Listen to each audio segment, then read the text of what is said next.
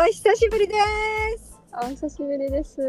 ももくしです。ブラジルから、ネギ塩です。スイスから。スイスス。イスから。え、何、何の飛行機それ？えっとね、ルフトハンザで撮ったんだけど、ルフうん。あ、やば。電波がやば。おースイスとブラジルで移動中でどこまで音が聞こえるか。しおちゃんどこ？もしもし。聞こえない早速。どうしよう。やばい。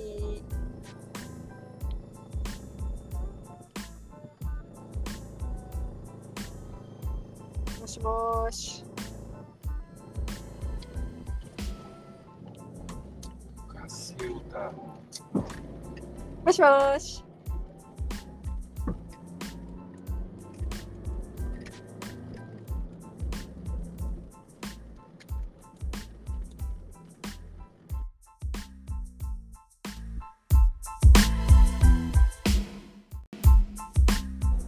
はい、始まりました。のれんです。えっ、と、先ほどまでおもくしさんと連絡して頑張って撮ろうと思ってたんですけど、ちょっと空港の Wi-Fi が悪くてですね、なかなかあの途切れたり、つないがったりが続いて、ちょっとうまいことあの撮れなかったので、ここからは一人で行きたいと思います。そう今私は先ほども言った通りチューリヒの、まあ、スイスにあるチューリヒ国際空港でトランジットの間ですね。その次の飛行機を待っているところなんですけれど、えー、ともうガラガラです。時間は別に変な時間ではなくてここのスイス時間でいうともうすぐ夜の8時なんですけどはい。えっ、と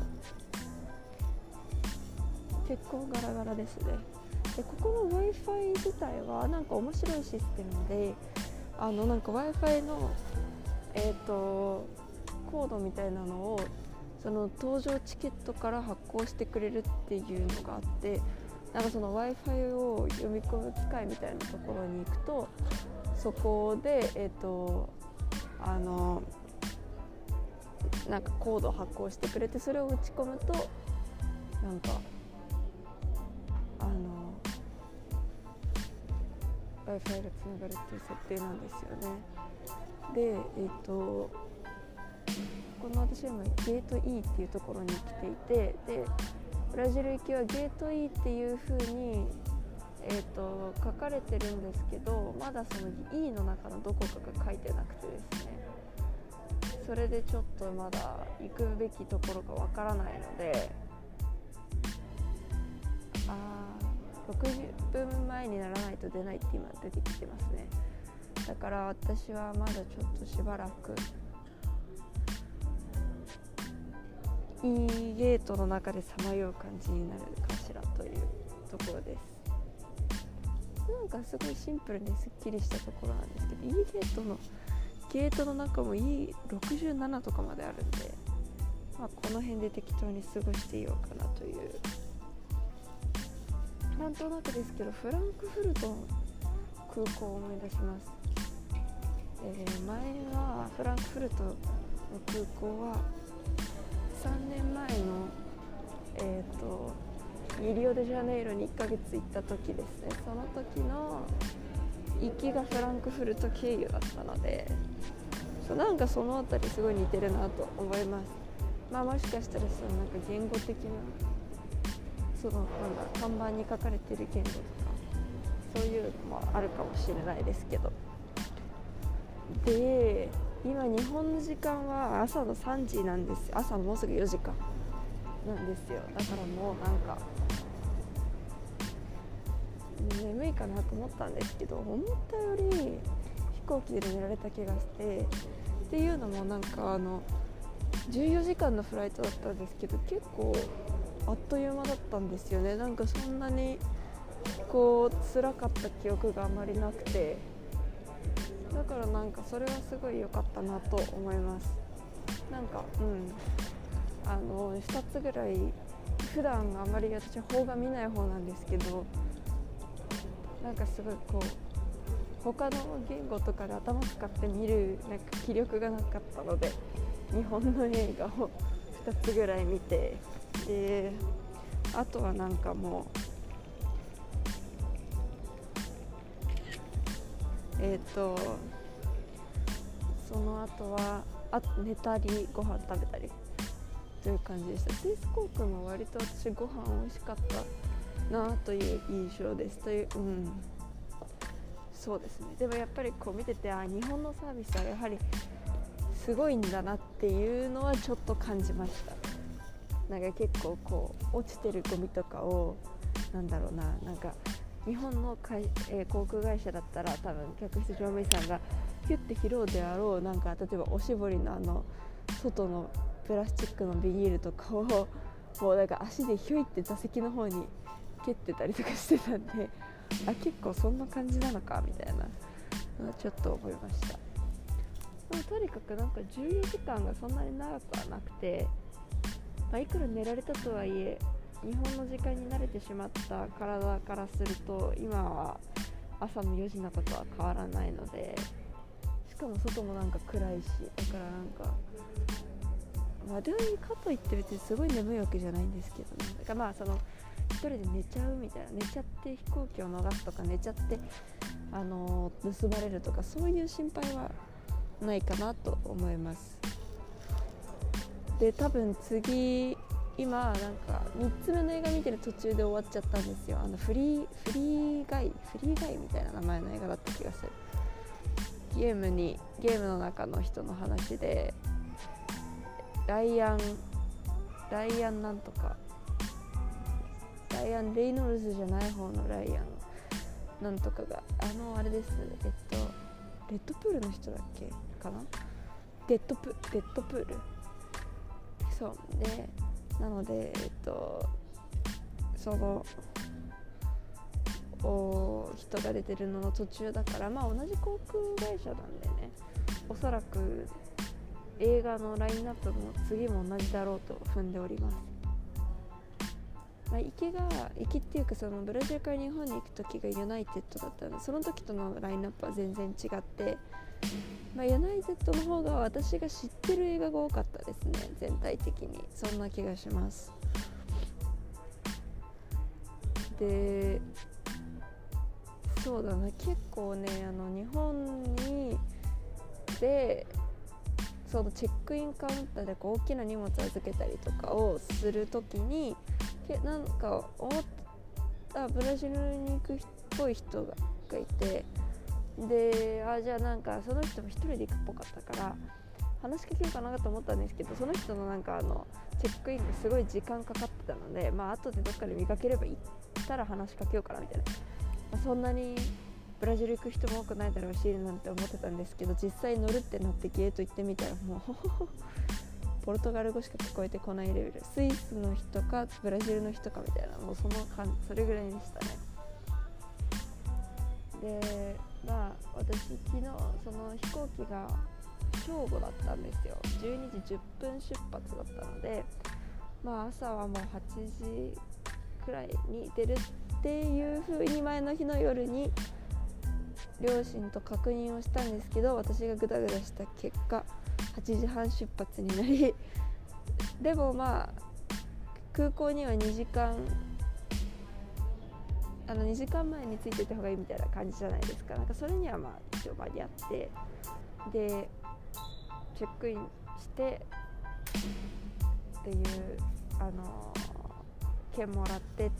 であと1時間ちょっと余裕あるかなってちょうどそう私実は去年ブラジルに行ったのが2月の8日出国9日着だったんです。で今回が9日出発10日着 ,10 日着なのでほぼ同じ時期なんですよね。1日差。でそうやってこうその同時期の空港を比べてみるとやっぱり人増えたなっていうのを感じます。去年の時なんて本当に人いなくって荷物検査とかもなんかもう私のためだけにあるのかのような感じでやってたんですけど今年はもうちゃんと列並んでじゃないとできないような感じでした。でえっとそうですね。最後のご飯何にしようかなって思って結局えっ、とマックにしました。まあ空港にある料理ね食べ物は限られてるっていうのとそういえばあのブラジルでえっ、と食べそのマック食べて日本で比べるなんて言いながら日本で1回も食べてなかったので食べてみるかと思って。でやっぱりビッグマック同じので比べたらいいかなと思ったんですけどやはりお肉の味が違うなと思いました。サイズについてはあんまり分かりませんでした私は。であと他にも私が食べたいものはいろいろあったんですけど日本で。もう制覇しました。本当に。もう食べ残したものはとりあえずないかな。何しろまあ学食学食じゃないや。外食ばっかりだったので望みは叶いやすかったんですよね。であのこうちょっとしかいないのでちょこれ食べたいんだけどみたいな感じで友達に言うと「あいいよ行こう行こう」って言ってくれる子が多くてそれでなんかインドカレー食べに行ったり、うんと、お豆腐食べに行ったりおでんも食べられないと思ってたんですけど、まあ、ギリギリ最後そのコンビニでおでん買ってそれ食べて制覇したしあとボンゴレビアンコがどうしても食べたくて私も貝が大好きなんですよね。でボンゴレビアンコ食べたかったからであともう2日ぐらいしか残ってなかったんですよ。食べようって思った時に。で次の日に会う友達に「じゃあ私明日ボンゴレ食べたいんだけどいい?」って言ったら「いいよ」って言ってくれて。でその待ち合わせする駅の近くでイタリアンのところ見つけてあのボンゴレがありそうなところをてか確か確認したつもりだったんですけどそうそれで予約したんですよちゃんと。食べその行って食べ入れなかったらボンゴレ食べられないじゃないですか。だからちゃんと予約したんですよ。でいざ行って入ってみたらメニューにボンゴレがなくってでもなんか予約しちゃったし入ってるしなんかボンゴレないんでちょっとやめますみたいなのもすごいなんか言え言いづらかったから。結局そこで食べたんですね。で美味しかったんですけどそのボンゴレは食べられなかったんですよ。それであの結局なんかその後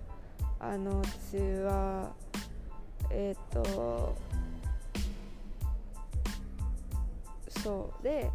その日の夜ご飯は友達大学の同期とまあなんか友達の家でタコス食べたりお酒飲んだりしようねみたいな感じだったんですよ。でそこ行った時にもう私その最終日次の日のお昼ご飯が何食べるかまだ別に決まってなかったんですけどそんなボンゴレ食べるようなところに行かないだろうと思ったからもう最後のチャンスだったんですよその宅飲みが。だから友達に言って「ねえごめんボンゴレって材料買ってきたらすぐできるかな?」みたいな「ちょっと今日食べてもいい?」って言って友達の家にど近くにあるスーパーに行ったらあってあの貝殻付きのあさりがしかも半額で売っててからそれとパスタ買って友達と家でボンゴレビアを作って作らせてもらってというか作ってもらってに近いですね私はもうあまり料理が本当よく分かってないんであれはこうだよあれはこうだよって言ってもらいながらなんかほぼ隣であの白ワインがないから代わりにレモン汁とに料理酒混ぜて代わりにしたんですけどその調合をやったぐらいですね言って私は。でもそのみんなが協力してくれてボンゴレも食べさせてくれて。で本当に楽しくて。結構まあ集合が遅めだったので本当にあっという間だったんですよ。で私次の日もその友達と遊ぶ予定があったからなんかあんまりこう泊まっていくのもちょっと体力的にきつかったしまああんまり遅くなるわけにもいかなくて。でももう楽しかったのでちょっと遅くまでいてみんなで喋ってて。やっぱりそのあていうかその話はした待ってここまで言っといてなんかこの間喋った気がしてきた。でそう友達のしましたよね。多分その日の夜に私一人撮りしたわそういえば。そうそれでで次の日に私はえっとブラジル人の友達この間の茨城にいた時の友達とあともう一人別の友達と会ってお台場にあるマダムタッソっていう浪人業界に行ってきたんですよ。ですごい一緒に行った子もノリがいい子でなんか2人してなんかたくさんパシャパシャ撮ってですごい人少なかったから平日の昼まで。もう撮りたい放題でいろんなポーズでいもう好きなだけ時間かけて撮れて。であのなんかバレーじゃないや。サッカーの人たちのセクションはこれサッカー体験 PK 体験ができるのがあったんですよ。こう画面があってそこボーンってそのここにシュートしてって言ってそこにシュートを当てるとゴールってなるみたいなやつがあったんですけどそれ調整したら私全然当たんなくてその決められた場所に。でもうもうやだってなって結局バレーボールみたいにバレーボール的にボールを手で打ってみたらちゃんと当たってゴールってなるっていうなんか ことをやったりとか。あとはそうあなぜかカラオケみたいなとこがあって2人で。友達とブラジルの歌歌って誰もいないしとかって歌い始めたらなんか人来ちゃってちょっと恥ずかしかったんですけどそうやったりとかねしてました。でそのお昼ご飯を食べにどうするって言ってたんですけどそうその時マックっていう手もあったんですけどね。なんかサイゼリアにしよっかってなってサイズ行ったらなんと季節限定でボンゴレビアンコって書いてあってえどうしよう食べる？でも昨日食べたしとか思ったんですがやっぱりもうこれから1年また貝食べらんないだろうなと思ったので結局またボンゴレビアンコを食べました。ももう食べられてよかったです本当。がほんそうですね。絶対いや食べられたと思います本当に。自分の食べたかったもの日本で。お寿司も食べたし焼肉も食べたしおでん食べてうどんも食べてそう味噌煮込みうどんも食べてマック食べて。インドカレー食べて。日本食も食べたし。いや満足ですね本当に。で昨日その昨日というか日数的に言うと今日なのか。まだチューリッヒは9日なのでね。けどその家族は、えっと、両親を送りに来てくれて妹とお家でバイバイしたんですけどやっぱり寂しかったし猫は最後まで私のこと嫌ってたしまあ1匹はねすごいなんかいつも通りでしたけどもう1匹はバシバシ叩いてきて。でで両親とは空港で最後マック一緒に食べてまたいろんな話をしながら。いやーなんかやっぱり寂しかったですね。こう本当そのと今回帰ってこないっていう選択肢もなくはなかったんですよ。そのビザ延長とかもなんか今見てる限りそんなに難しくなさそうなので多分帰ってこなくてもできたんですけどでも、まあ、帰りのチケット取ってあったしっていうのもあったしみんなに友達とか家族とかにも会えるしっていうんで帰ってきたらまあ本当に良かったなと思います。その分ちょっと寂しさも増しましたね。そのもしそのままいたらまあそれはそれでっていう感じだったと思うんですけどやっぱみんなに会ったからこそ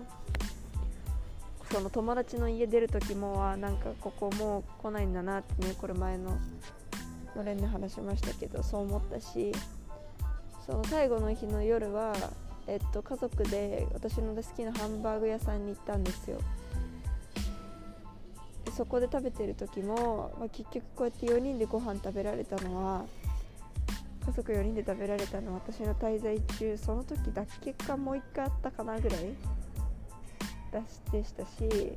う1回あったなもう1回あった気がする。でも本当にそれだけでしたし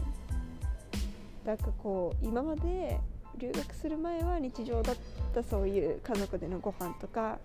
より、ねまあ、テーブルを囲むみたいなことがことを私は今回そのいやこの日は家族4人でご飯食べたいから予定入れないでねっていう風にこうずっと前々から予約みたいな感じでしててそれで行ったんですよね。だからなんかこうそうやってなんか決まった時にあやろうってこう予約みたいなことをして家族で食べるってなんかすごいこうそのそれまで普通だったことをなんか特別なイベントな感じでしたからああまたこれしばらくないんだなって思うと結構やっぱ寂しかったですね。まあでもそう。帰ってきたよか帰ってきたのはすごい良かったなと思いました。でなんかこうブラジルに戻ったら、まあ、逆に今回さほんと3週間とかだったのでむしろなんかブラジルから旅行に日本に旅行に来たぐらいの感覚ですよどっちかっていうと。だってそのあの家も引っ越すわけじゃないし荷物全部置いてあるから戻ったらもうベッドに寝っ転がればいいしでこう迎えに来てくれる友達もいてでこう新しく友達を作ることもなくてなんかこの去年日本から行った時との心持ちはやっぱり全然違います。なんかどんなことがあるんだろうっていうことに対する不安とか緊張は変わらずありますけどなんかその誰も知らないところに突っ込んでいくっていうような不安はないしそういう意味ではなんか1年去年気づいたものっていうのがあるのはすごく嬉しいなと思いました。でそうそのでだからこそ本当にこうブラジルで普段過ごしてたところからなんかそのこう特別な3週間にふっと行ったような感じで変な感じでしたねなんかうまく言葉にするのが難しいですが、まあ、ということで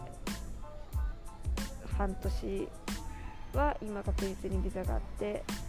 えーと、あとはそのもう半年分延長できればもう 1,、えーと、1年いるという形で日本にまた戻ることになると思うので、え、2回目の出国ブラジルへの出国はそのような感じでした。なんか母も結構あ去年より今回の方が寂しいかもなんて言ってて。そう。なんか不思議でしたね。でこそうそうそうちょっとあれですけどこの間そのブラジルから日本に来るときアメリカ経由だったのでえっ、ー、と一回入国みたいな審査をしなきゃいけなかったんですよ。あのスタンプをされるんだったかなんかエスタっていうそのビザみたいなのを確認されたりとかする必要があったんですけどスイスはそういうのが必要ないので本当に飛行機入降りてから荷物検査だけでもいきなりゲートでアメリカではその検査をするのに1時間ぐらい並んだからなんかすごいこう34時間のトランジットがあっという間だったんですね。割と結局実質待っても1時間ぐらいしかなかったんですけどもう本当検査もすぐであのその荷物検査すぐでその入国審査みたいなのはなかったのであっという間にゲートについてしまってあとずっと待つっていう感じです。今がこえ、っとえー、っと8時11分かチューリッヒが。だから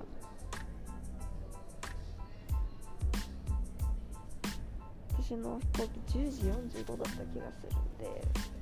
まあ、そのちょっと前からとしてあと1時間半ぐらいは暇ですね。何かしてます。まあ、ちょうどその日本は今ビタ寝てる時間なので誰も返事してくれないんですけどあのブラジルの友達は逆今夕方なので割とみんなメッセージくれるからそれで、えー、場を持たせようかなと思っております。はいそんなわけで、えー今日のそれも終わります。ネギ塩でした。さようなら。